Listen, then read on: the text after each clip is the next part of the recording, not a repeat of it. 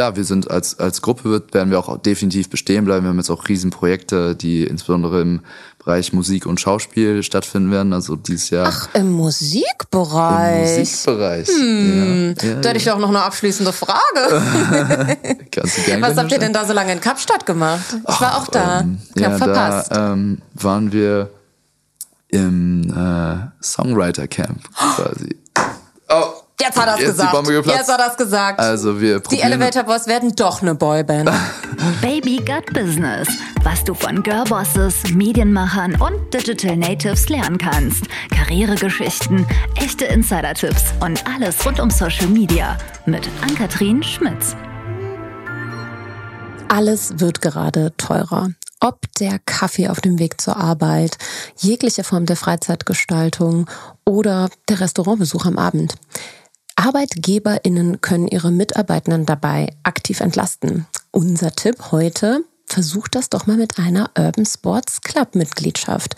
Denn viele solcher Benefits sind für Unternehmen steuerfrei. Bis zu 50 Euro pro Mitarbeitenden. Also warum nicht zuschnappen und seinem Team was Gutes gönnen bzw. entlasten in Form von einer Fitnessstudio-Mitgliedschaft, die in über 1000 Standorten deutschlandweit angewendet werden kann. On top gibt es viele Wellness- und Saunaangebote und je nach Mitgliedschaft sogar Massagen. Keine Sorge für Sportmuffel, wer nicht will, der muss auch nicht. Es gibt ganz flexible Mitgliedschaftsangebote für Urban Sports Club.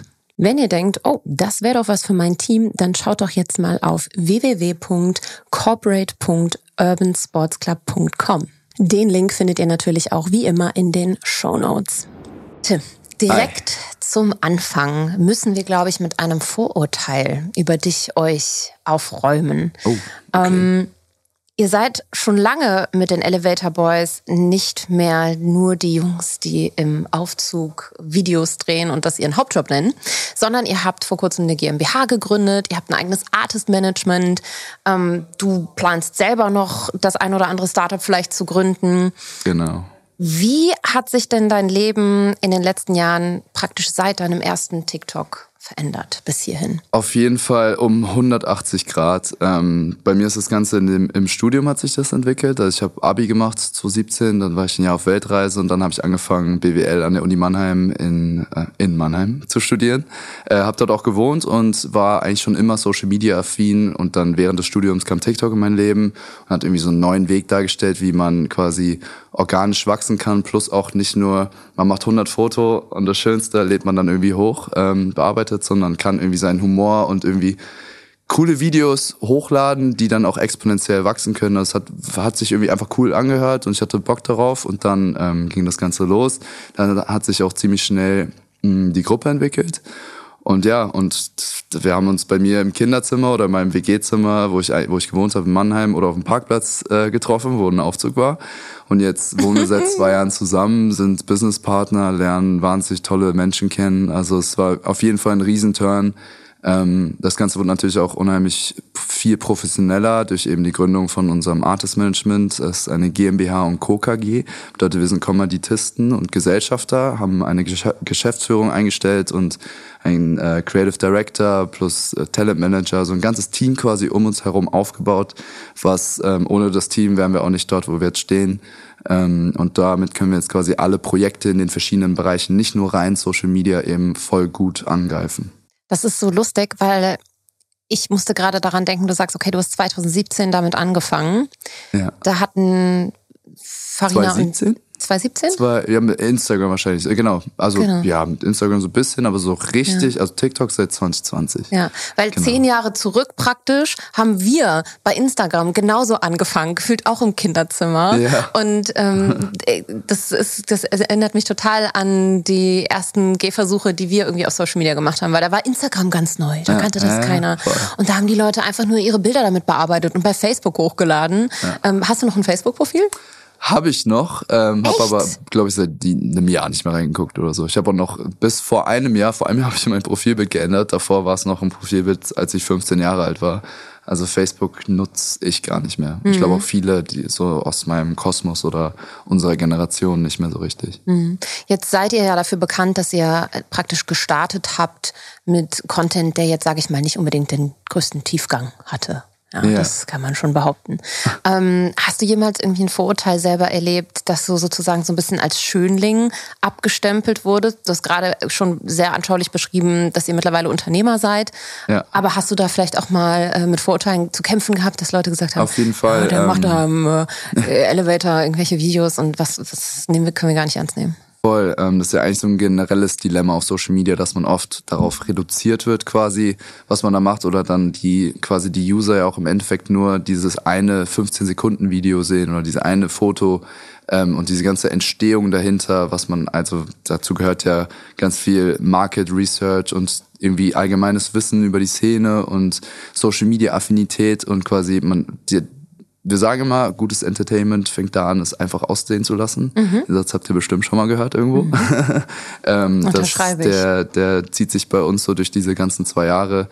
Ähm, und dadurch dadurch, dass wir diese Videos im Aufzug dann gemacht haben, kommt natürlich, es liegt es nahe, dass wir eventuell nur darauf reduziert werden und auch nicht wirklich ernst genommen werden oder dann das Vorurteil vor, vorherschwebt, ach, die können ja irgendwie nur in die Kamera gucken oder so.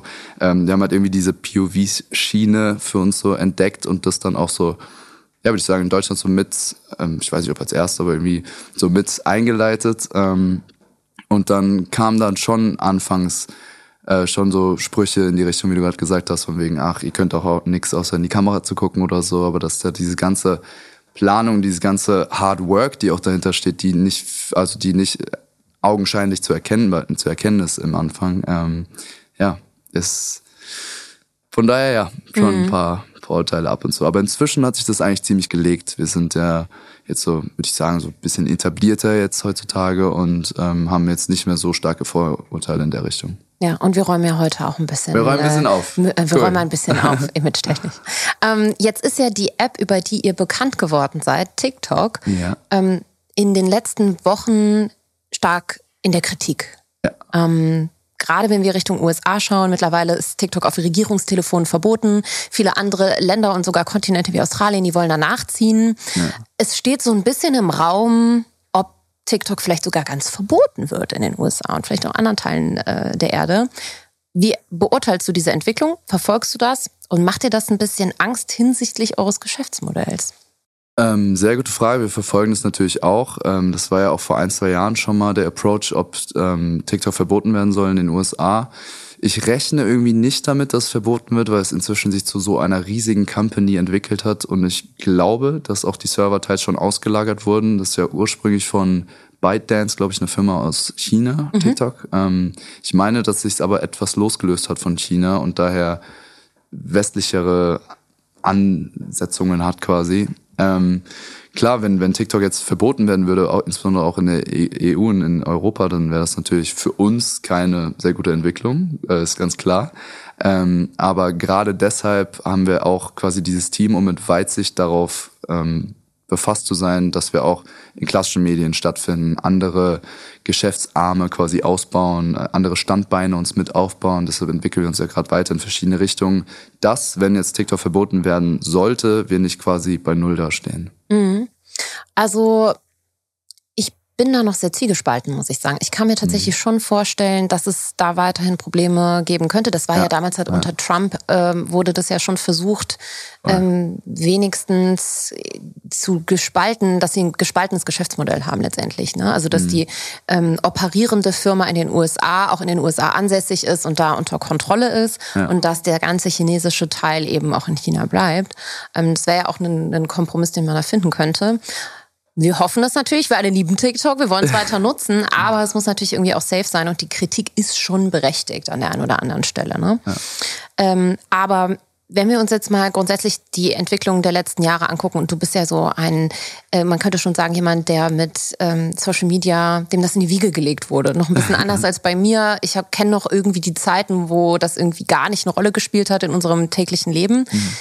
Was viele sich immer natürlich fragen, auch in diesem ganzen Social Media Expertenkosmos ist, was kann denn jetzt noch kommen? Ja, wir haben jetzt schon die Entwicklung von statischen äh, Blogs und ähm, eher so Webseiten, die gar nicht mehr großartig sich verändern ließen, bis hin zu einem sehr dynamischen Social Media Landschaft, wo es um Schnelligkeit und ähm, Tagesaktualität geht. Und wir sind jetzt dabei, dass es eigentlich fast authentischer und näher am Creator gar nicht mehr sein kann als durch Video.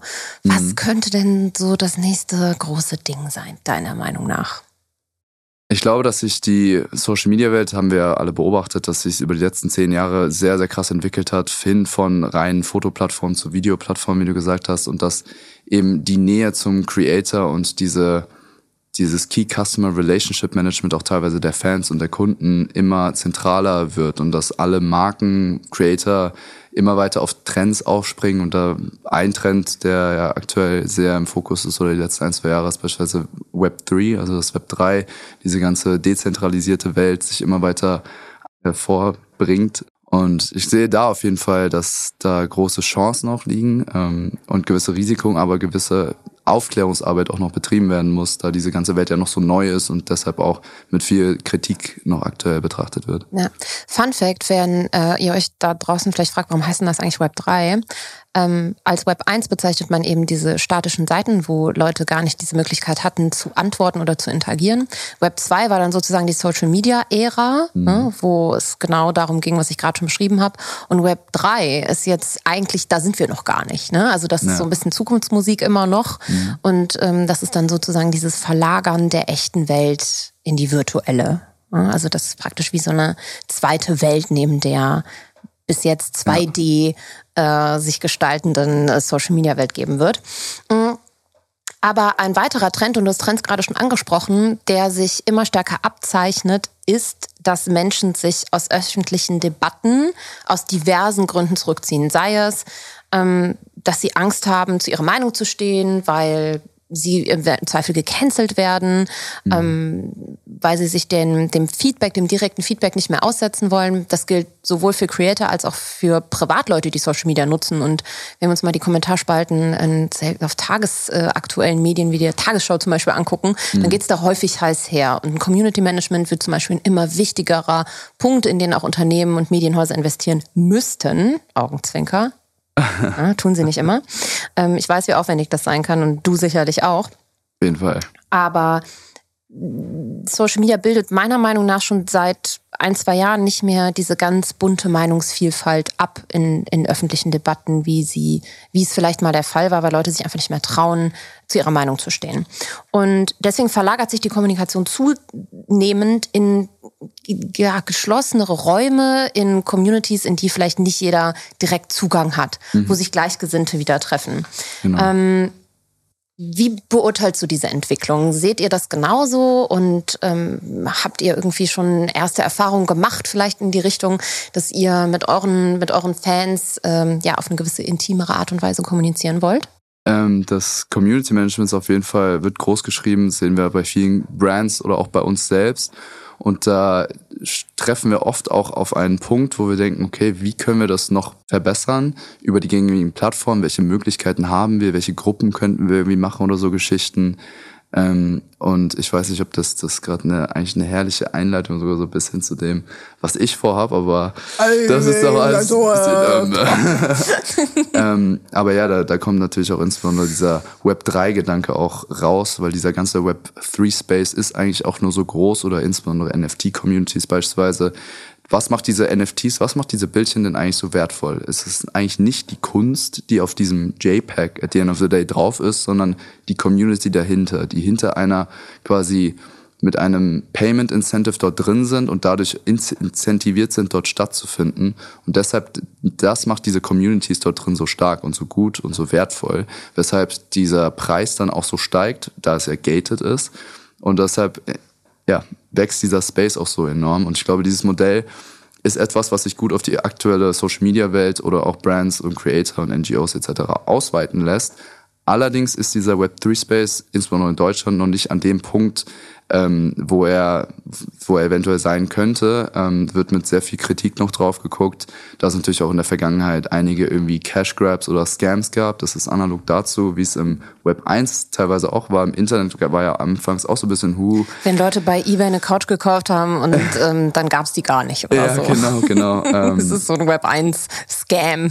Genau, deshalb wird da halt viel noch mit einem kritischen Auge drauf geblickt. In den USA beispielsweise ist das Ganze schon viel anerkannter und ähm, weit verbreiteter.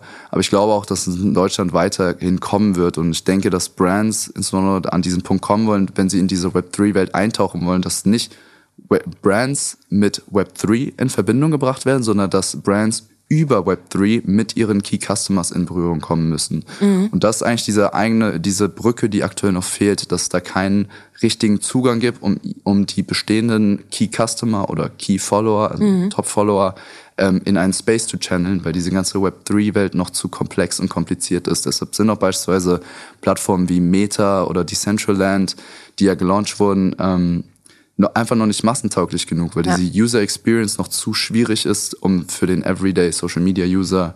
Ja, ähm, Tim, und ganz ehrlich, denken wir da nicht wieder zu zweidimensional. Also gerade Marken, dann, du hast ja die Centraland schon angesprochen, hm. was halt Marken gemacht haben, ist, die haben einfach da einen Store eröffnet. Ja, ja. die haben also praktisch den, den, den haptischen aus unserer Welt äh, Store, den sie vielleicht schon besitzen oder die Idee davon, wie so ein Store aussehen muss Copy-Paste nachgebaut ja. in der virtuellen Welt. Ja, und ich weiß auch gar nicht, ob das die Zukunft sein muss und ob die so aussehen muss und ob sich das genauso irgendwie übertragen lässt. Also ich finde das sehr einfach gedacht und mir ist das noch so ein bisschen zu zu profan. Also ich glaube, da geht noch viel mehr und man kann da auch viel kreativer mit diesen Technologien umgehen. Total. Und ich glaube, das ist nicht die Lösung für Marken zum mhm. Beispiel. Ich glaube, Creator haben es da einfacher. Für Marken ist es eine wesentlich größere Herausforderung.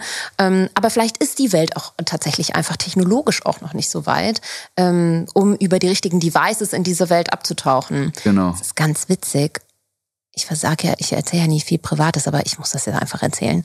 ähm, mein Freund arbeitet in dem Bereich schon Ach, ganz ja. lange. Ja, der hat wow. auch in den USA gearbeitet. Und ich kam letztens nach Hause und dann saß der da mit so einer 3D-Brille, die auch so fünf Kilo wiegt. Diese klassischen Diese Riesendinger. Ja, ja. Oh Gott, ich kam nach Hause, ich dachte nur so, oh nein wie, wie der denn da? Ich habe ein Foto gemacht, zeige ich dir nachher.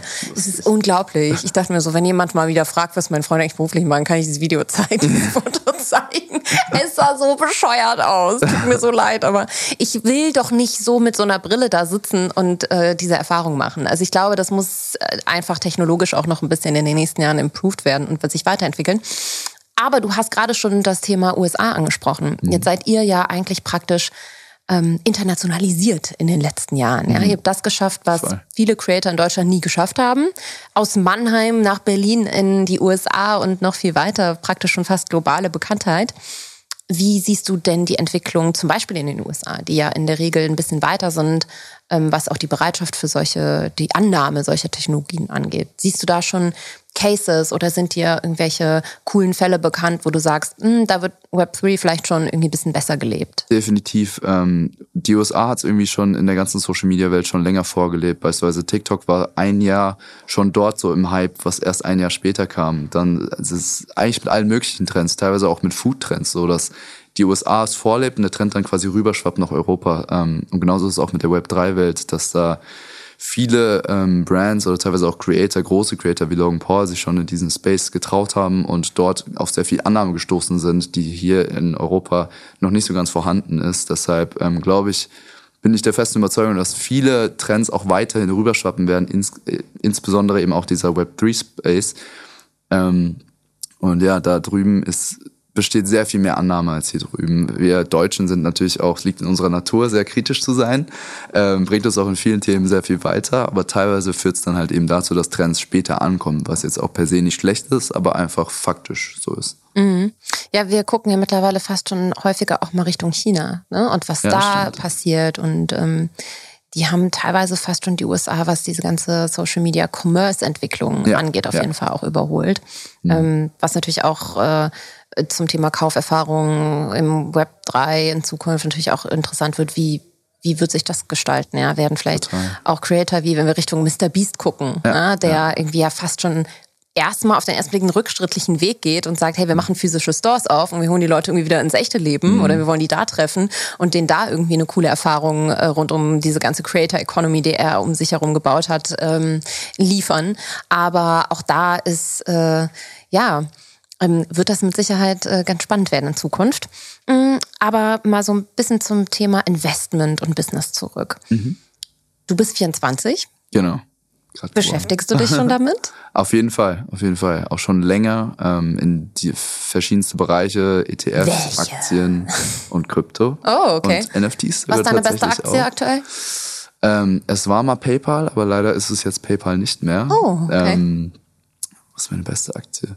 Schwierige Frage. Ich bin hauptsächlich in ETFs jetzt mittlerweile, weil Aktien mhm. ich teilweise anfangs experimentiert habe und das nicht so ganz mein Ding war. Jetzt bin ich ein bisschen mehr drin. Jetzt will ich auch wieder anfangen, in Einzelaktien zu investieren. Bist du so ein bin Risikotyp oder eher so? Teilweise schon, teilweise schon Risikotyp, insbesondere als äh, der ganze Crypto Bullrun war, war ich da sehr incentiviert und habe diverse Coins gekauft und so. Und teilweise bin ich auch ein bisschen auf die Schnauze, Schnauze gefallen. Ähm, ja, teilweise gewonnen, aber auch verloren, ähm, aber an Erfahrung gewonnen, was eigentlich meiner Meinung nach das Wichtigste ist, weil ich da auch mehr noch mit Spielgeld ähm, mich ausprobiert habe und so und das ist eigentlich immer das Wertvollste in dem ganzen Investmentprozess. Ähm, jetzt bin ich gerade dabei, mir tatsächlich so ein passives Investmentportfolio mit langfristiger Sicht aufzubauen, was ähm, auch mein, mein Dad mir sehr ans Herz gelegt hat. Mhm. Ähm, und ja, und aber trotzdem noch mit Spielgeld, als Spielgeld nennen es einfach mal mit kleineren Summen, äh, mich auszuprobieren, teilweise auch risikobehafter zu investieren und so.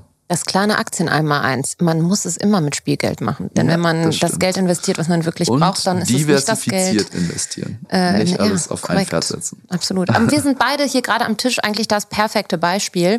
Denn ich habe mich überhaupt nicht an diese ganze Kryptowelt rangetraut. Mhm. Und du hast total damit experimentiert. Total. Du bist ein Mann, ich bin eine Frau, offensichtlich. ähm, ist das ein Unterschied? Siehst du da einen geschlechterspezifischen Unterschied, vielleicht auch in deinem Umfeld, in deiner Firma, wie Frauen und Männer unterschiedlich auf Kryptothemen, Web3 etc., diese ganzen Technologien reagieren? Hm, ich würde sagen, dass es eher, es sind noch sehr Stereotypes, die du jetzt ansprichst. Ähm, ich glaube schon, dass teilweise eventuell Männern dieser Space leichter fällt, weil er aktuell noch sehr, sehr tech-behaftet ist und viele auch mehr Männer teilweise im Gaming-Bereich aktiv sind, dass alles so diese ganze Welt im Werdegang ähm, irgendwie mehr miterlebt haben und deshalb vielleicht eine geringere Einstiegshürde haben als viele Frauen. Ähm, das könnte einer der Meine Gründe Theorie ist, und ich glaube, das ist sogar ein Fakt. Entschuldigung. Deswegen soll man bei Podcasts nichts mit Sprudel zu sich Ja, ich habe auch schon. Ich, ich wollte die ganze Zeit einen Schluck nehmen, aber ich traue mich nicht. Cola und, das Wasser ist auch mit Sprudel. Ich habe also. schon zwei getrunken in der Zeit. Nicht. Heimlich. Mhm. ähm, meine Theorie ist, und ich, wie gesagt, ich glaube, das ist ein Fakt, mh, mm, es liegt in der Natur der Sache, dass Männer gerne immer schon am PC gespielt haben und in diesen ganzen virtuellen Welten äh, dafür einfach affiner waren als, ja, genau. als Frauen. Ja? ja. Ähm, das ist natürlich ein stereotypisches, äh, eine stereotypische Aussage, aber ich glaube, die wäre jetzt auch statistisch belegbar, blöd gesagt. Ne? Mhm. Ja. Und dadurch, dass ich da sowieso schon immer viel über Fortnite und so weiter, das ist ja schon eigentlich, für mich ist Fortnite so ein bisschen die beste, das beste Metaverse, äh, what we can do ja. äh, aktuell, mhm. ähm, in dem natürlich all diese Faktoren mit Commerce und so irgendwie auch eine Rolle gespielt haben, sehr erfolgreich sind Voll. und auch viele Menschen zusammenbringen und das global ist ein Phänomen ist, was super gut funktioniert dass einfach über diesen Gaming-Zugang Männer dafür eher irgendwie eine Bereitschaft entwickeln und vielleicht auch schon eher mit virtuellem Geld in Berührung gekommen sind. Und ähm, das sind vielleicht viele äh, Frauen einfach noch nicht in ihrem alltäglichen Hobby-Setup.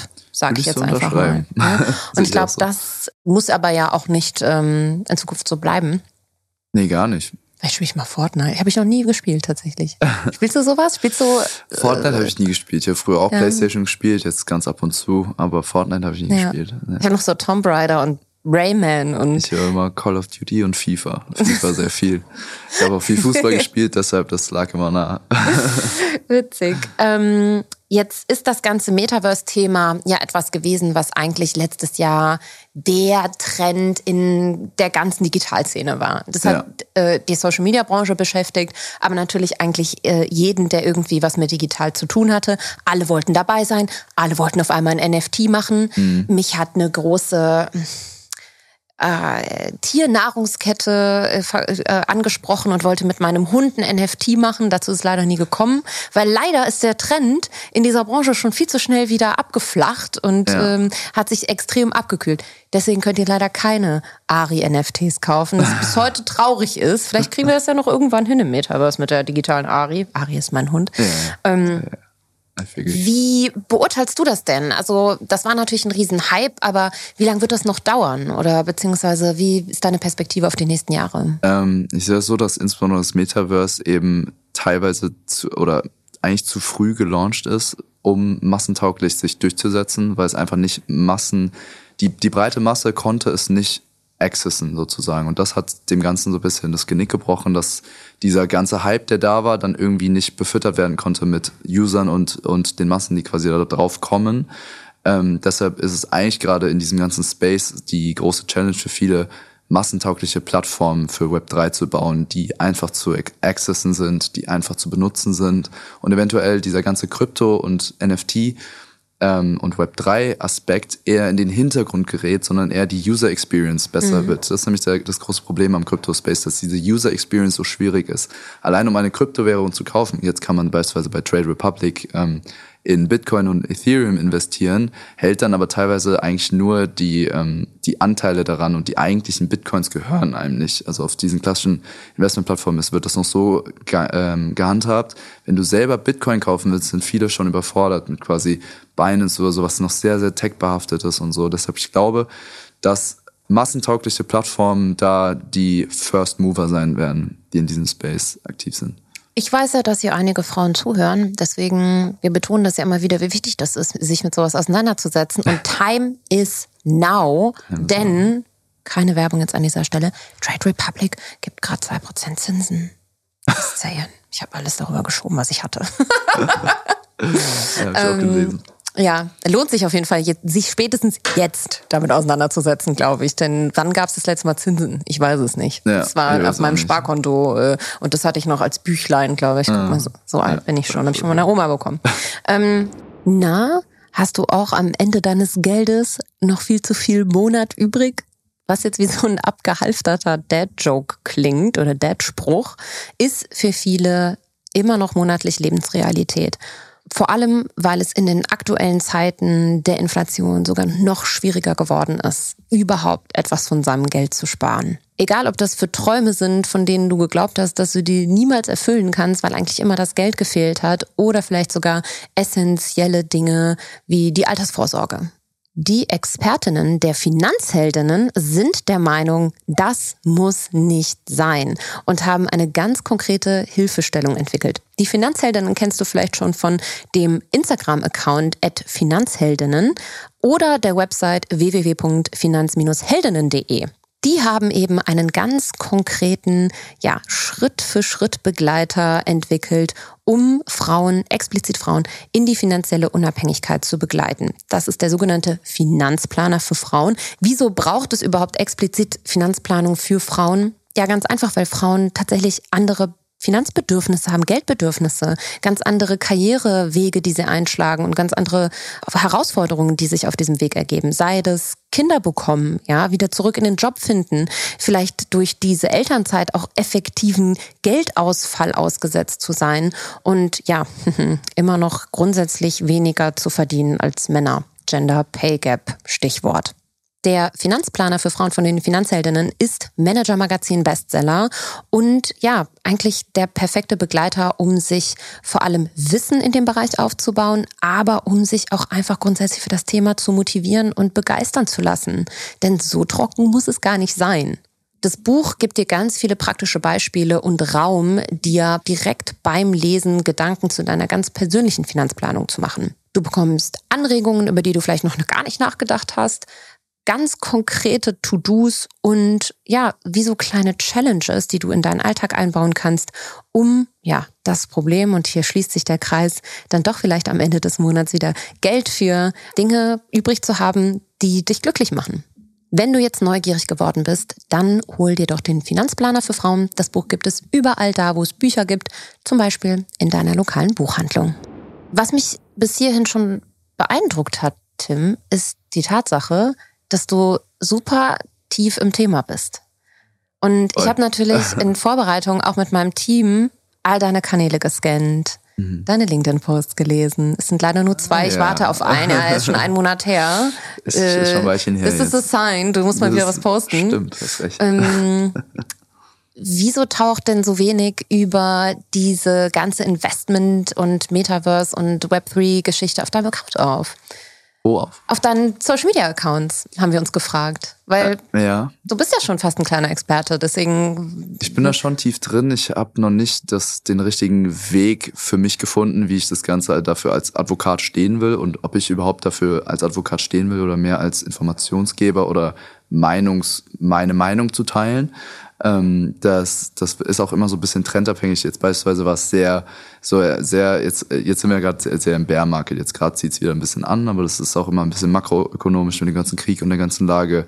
Und jetzt äh, eine kleine Bankenkrise mit der Silicon Valley Bank, die jetzt da die Pleite hat und Credit Suisse, die verkauft wurde. Das ist immer auch viel makroökonomisch davon abhängig, wie dieser Web3-Space sich entwickelt, weil er noch nicht ähm, quasi autark genug ist, um selber zu existieren, sondern noch sehr viel davon in Abhängigkeit steht. Aber ja, wir haben äh, auf LinkedIn der schon was veröffentlicht in die Richtung auch, was ich mit meinem Venture aktuell vorhabe. Ich bin ja gerade dabei, ein äh, ein Early Stage Venture Capital Startup aufzubauen. Bedeutet, wir sind mitten in der Finanzierungsrunde und suchen uns gerade Business Angels und VCs zusammen, die quasi bei uns investieren. Ähm, wir haben in einer doppelstöckigen Holdingstruktur gegründet. Bedeutet, wir sitzen in Delaware, eine Inc. mit einer doppelstöckigen Holdingstruktur nach Deutschland. Also die operative GmbH ist in Deutschland, aber die ganze Raising-Strategie ist ähm, und der Access zum US-Market ist besser in den USA und das eckt sogar auch an die ganze Experience so ein bisschen an, die wir gerade besprochen haben, dass äh, wie man Marken mit diesem Space eventuell cool verbinden könnte, ohne dass es überhaupt, dass sie so sehr in dem Fokus stehen irgendwie mit Web 3, aber dass man, wie man besonders auch Key Customer Relationship cool betreiben kann äh, mit einer coolen neuen Technologie. Okay, das heißt, wir können schon sagen, es ist eine App. Dürfen ähm, wir das schon sagen? Ähm, Nein? Geht in die richtige Richtung.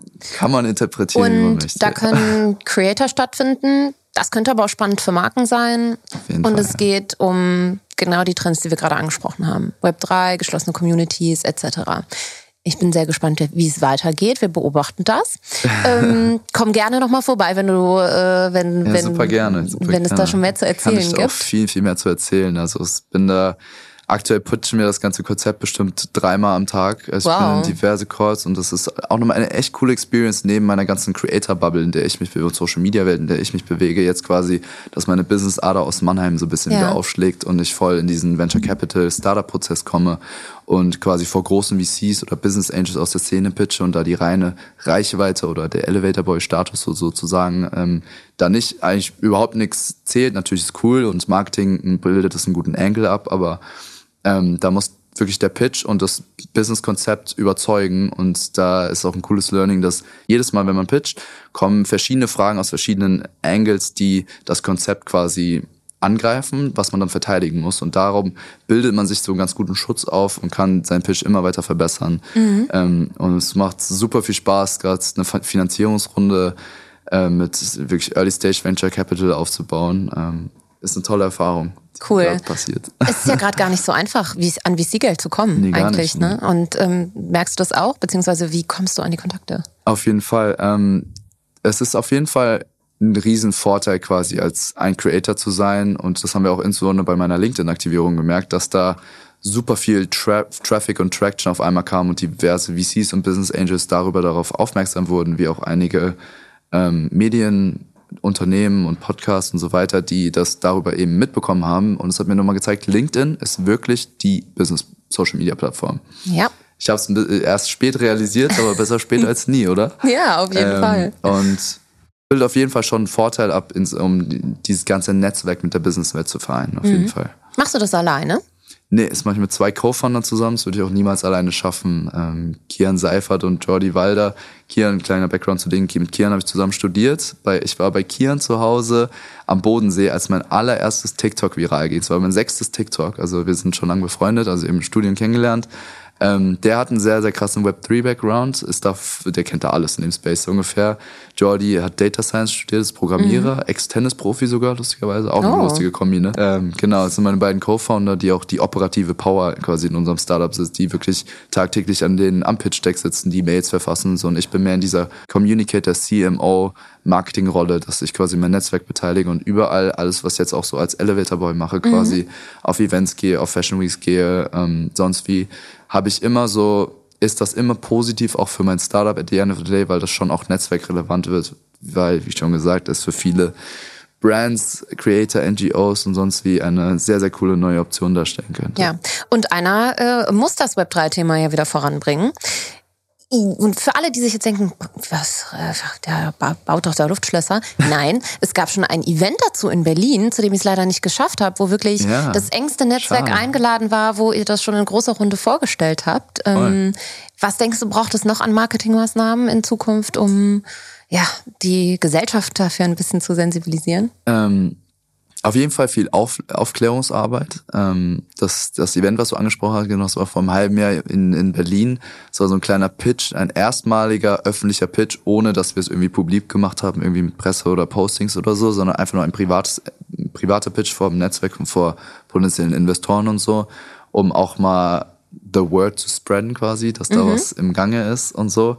Ähm, aber das Produkt hat sich, oder das Produkt und der, die generelle Vision ist sich unheimlich viel am Wandeln und dieser Web 3 Aspekt ist eigentlich mehr in den Hintergrund gerückt, sondern wir haben einen sehr coolen anderen ähm, Bereich für uns entdeckt, der das Ganze super abrundet und eigentlich eine sehr gute Infrastruktur quasi als Plattform darstellt. Ähm, Klingt kryptisch. Ich muss aufpassen, dass hier nicht zu, zu, viel verrate. Du, da haben schon ganz andere Leute hier geplaudert. ähm, und wie erlebst du das unter KollegInnen? Also ergo andere Creator, CreatorInnen, sind die dafür offen? Finden die das cool? Haben die vielleicht selber Bock bei euch zu investieren? Investieren die selber in Startups? Auf jeden Fall. Ähm, ich spreche mit sehr vielen KollegInnen und ähm, Creator-Freunden, Bekannten, aber natürlich auch mit Business Angels und Brands. Also wir sind quasi in der Finanzierungsrunde und wir sind in Partnergesprächen. Mhm. Wir haben uns auch dazu entschieden, Raising-strategiemäßig einen kleinen Netzwerkpool aufzubauen, in dem wir kleine Investment-Tickets vergeben an unser Netzwerk. Um Ab quasi, wie viel kann ich investieren bei euch? Ähm, aktuell ab 15.000 ist das kleinste Ticket. Ah, die kriegen wir doch noch zusammen vielleicht. ähm, ja, und da, also wir kriegen sehr, sehr viel Feedback und eigentlich wirklich durchweg positives Feedback, was Wahnsinn ist, was toll ist und auch viel Input zu Verbesserungsvorschlägen und so, aber nichts ähm, von wegen, ey, ich, ich verstehe es gar nicht oder ich sehe dort gar kein Potenzial oder ich sehe keine Marktlücke. Das haben wir eigentlich noch gar nicht gehört, was echt ähm, toll ist. Natürlich ist es ein langer Weg, um so ein wirkliches Venture auf den Markt zu bringen und äh, sich durchzusetzen, das ist keine Frage. Aber dass das Business ähm, planmäßig schon so gut ausgereift ist, dass da viele sagen, ey, finde ich voll cool und ich sehe es voll und ich könnte es mir gut vorstellen, ähm, ist echt toll. Ist echt toll zu hören. Mhm, auf jeden Fall. Ja. Mhm, und wenn wir jetzt nochmal einen Schritt zurückgehen und äh, uns das aktuelle Team angucken, was bei euch äh, in der GmbH und Co. KG arbeitet, mhm. wie viele Mitarbeitende habt ihr da mittlerweile? Wer ähm, ist glaube, alles maßgeblich am Erfolg acht, beteiligt? Acht Fest, Festangestellte und, und noch ein paar Freelancer. Ähm, also sind echt schon so mit uns fünf Jungs als, als Gründer, so ein 15, 15-köpfiges Team ungefähr, mhm. äh, mit eben einer Geschäftsführung, mit einem Creative Director, Talentmanagement, äh, PR und quasi so, ja, einfach ein ganzes Team, was sich so um dieses ganze Movement äh, kümmert oder, oder mit uns zusammen Strategien ausarbeitet, wie wollen wir in den klassischen Medien stattfinden, wie wollen wir die PR in Amerika ausrichten, da arbeiten wir jetzt auch mit einer tollen ähm, Firma zusammen, Publicists. Also in, in Deutschland sind immer so Management und PR sind zusammen und in den USA ist immer Management und PR ausgelagert zueinander. Da gibt's jetzt eine sehr coole ähm, PR-Firma, die wir auch jetzt beim letzten Besuch in LA kennengelernt haben. Die nennen sich, die heißen Full Picture. Ähm, den arbeiten wir jetzt zusammen. Die repräsentieren einfach die Kardashians, die Jenners, Heidi Klum, J-Lo und jetzt die Elevator Boys. Was für uns ein Riesending ist, ähm, um quasi den Bekanntheitsgrad in den USA zu steigern, um dort quasi Presse, Magazine und Fernsehshows und so weiter ähm, in Angriff zu nehmen. Ja.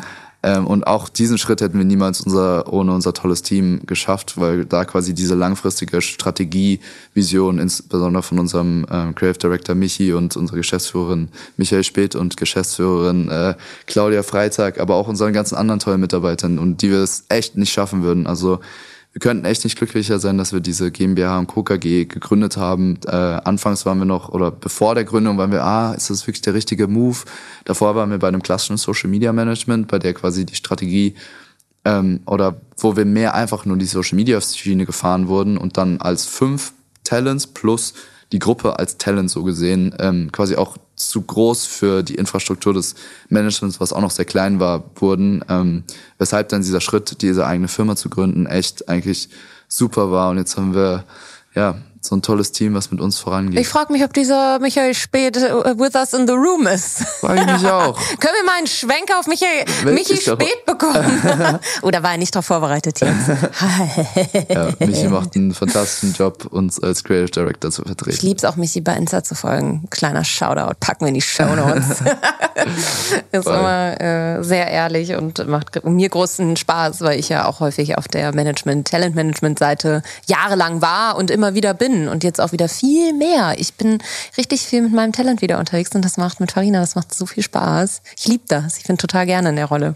Lieber eigentlich sogar ja. als in, in einer anderen Rolle, muss ich ja, äh, cool. zugeben. Da komme ich ja her. Ähm, It takes a village, ne? Am Ende auch um. um, um äh, ja. really ähm, eine Sache ist mir allerdings aufgefallen, als ich ja. euer Pitch Deck bekommen habe, beziehungsweise oh. und äh, deswegen war jetzt auch die Frage nach dem Team. Mhm. Ich glaube, ihr habt ein kleines Frauenquotenproblem, was? Das haben wir aktuell in der Tat noch. Dafür, Wie kann das sein? Das liegt an dem an dem Zeitpunkt, an dem wir aktuell stehen. Das quasi wir sind noch sehr früh. Wir sind aktuell nur wir drei Gründer plus die ersten Key Hires bei uns, die ersten Anstellungen, die wir unbedingt machen werden, die ersten Aus der erste Ausbau im Team wird auf jeden Fall auf der Tech-Seite sein. Bedeutet im UI, UX-Design, im ähm, Entwickler und Developer quasi, dass diese ganze Tech-Seite abge abgegriffen ist. Brauchen wir aber auch unbedingt PR-Verstärkung, um dieses ganze Marketing-Konstrukt aufzubauen. Klar, ich bin so äh, Social Media-wise da schon sehr tief drin, aber ich, auch ich bin kein Marketing-Experte. Und gerade aus dem Grund brauchen wir auch auf jeden Fall noch Frauenpower bei uns, weil Frauen echt immer auch einen tollen Blick auf viele Dinge haben, gerade was so Design und Placement-wise ähm, die Dinge angeht. Also da hast du recht, das, das ähm, haben wir schon noch auf dem Schirm. Wer ist die wichtigste Frau in deinem Leben? Meine Mutter. Schön. Auf jeden Fall. Die ist mein stärkster Supporter. Cool. Deshalb, hallo Mama. Ich frage so scheinheilig, weil ich tatsächlich einen Podcast vorhatte, wo Männer über Frauen nette Sachen sagen sollen. Und ähm, wir hatten viele aus der, also wirklich hochrangige Politiker angefragt und cool. zu, dazu kam es leider nie. Aber deswegen, ich platziere die Frage immer mal wieder jetzt und äh, werde penetrant äh, weiter daran arbeiten. Ich glaube, ich kriege das noch hin. Watch me in zwei Jahren. Watch you. Wenn Markus Söder und äh, Co. dann doch mal was Nettes über über diverse Frauen vielleicht sagen werden. Mal gucken. Ähm, habt ihr eigentlich innerhalb der Gruppe, das habe ich mich letztens noch gefragt, wenn ich sehe, wie ihr eure verschiedenen Karrieren aufbaut, du hast ja schon gesagt, ähm, jeder macht jetzt auch so ein bisschen sein eigenes Ding. Ich, Luis und äh, Jakob waren ja schon bei mir im Podcast vor einem Jahr, ja, nee, einem ja. Dreivierteljahr mhm. und haben das auch schon so angeteasert. Aber wenn man euch folgt, sieht man, okay, die entwickeln sich.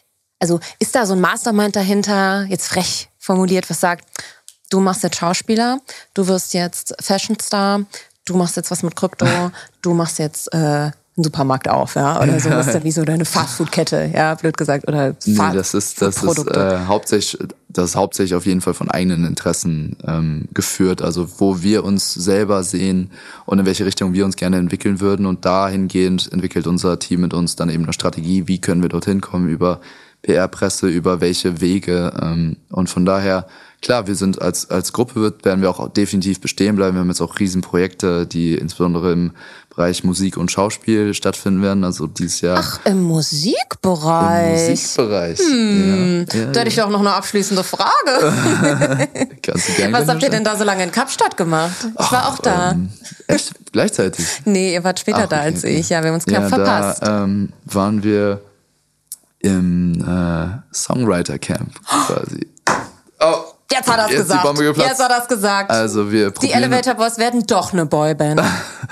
wir werden ja oft so als Social Media Boyband eben verglichen und da Ja. gab es auch oft schon mal die Option eben, hey, wollt ihr nicht bei uns Musik machen, wollt ihr Musik machen? Wir waren immer so, ah, hm, sehen wir uns noch nicht so ähm, direkt, aber haben es dann mal ein, zwei Mal ausprobiert und haben unheimlich viel Spaß daran gehabt und äh, jetzt sind wir schon tief in Vocal Coachings und Schauspieltraining auch, das ist dann die andere Schiene Oh. ähm, und haben einfach wie so Feuer in den Augen wieder bei so einem neuen Projekt und ähm, haben auch kriegen super cooles Feedback auf äh, erste Demos, die eventuell schon mal produziert wurden.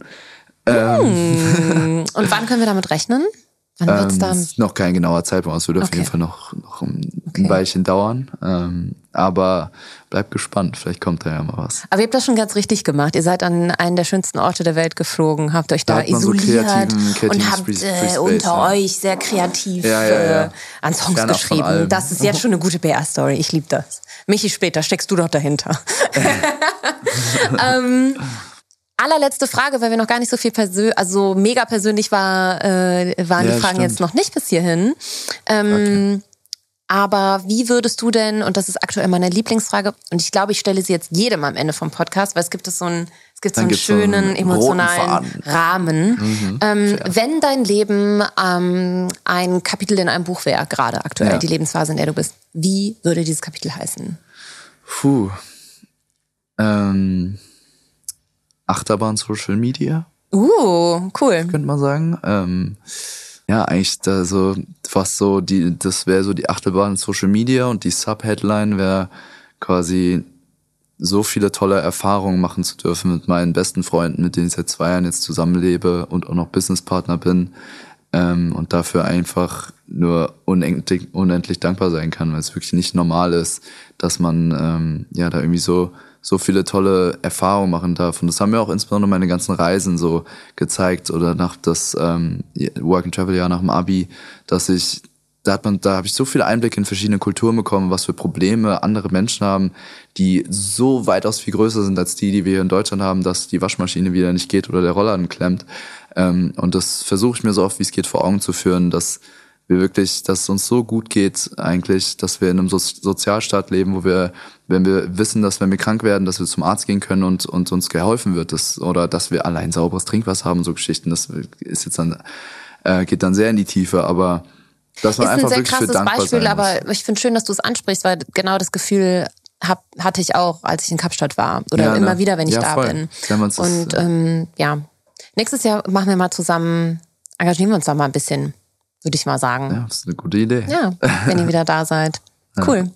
Toll. Es hat mich total gefreut, es war super interessant. Mich auch. Vielen Dank, dass du dabei warst. Und hoffentlich bis ganz bald auf Und jeden hoffentlich Fall. bis ganz bald. Hat mich sehr, sehr gefreut. War ein cooles Gespräch. Danke, Tim. Danke dir.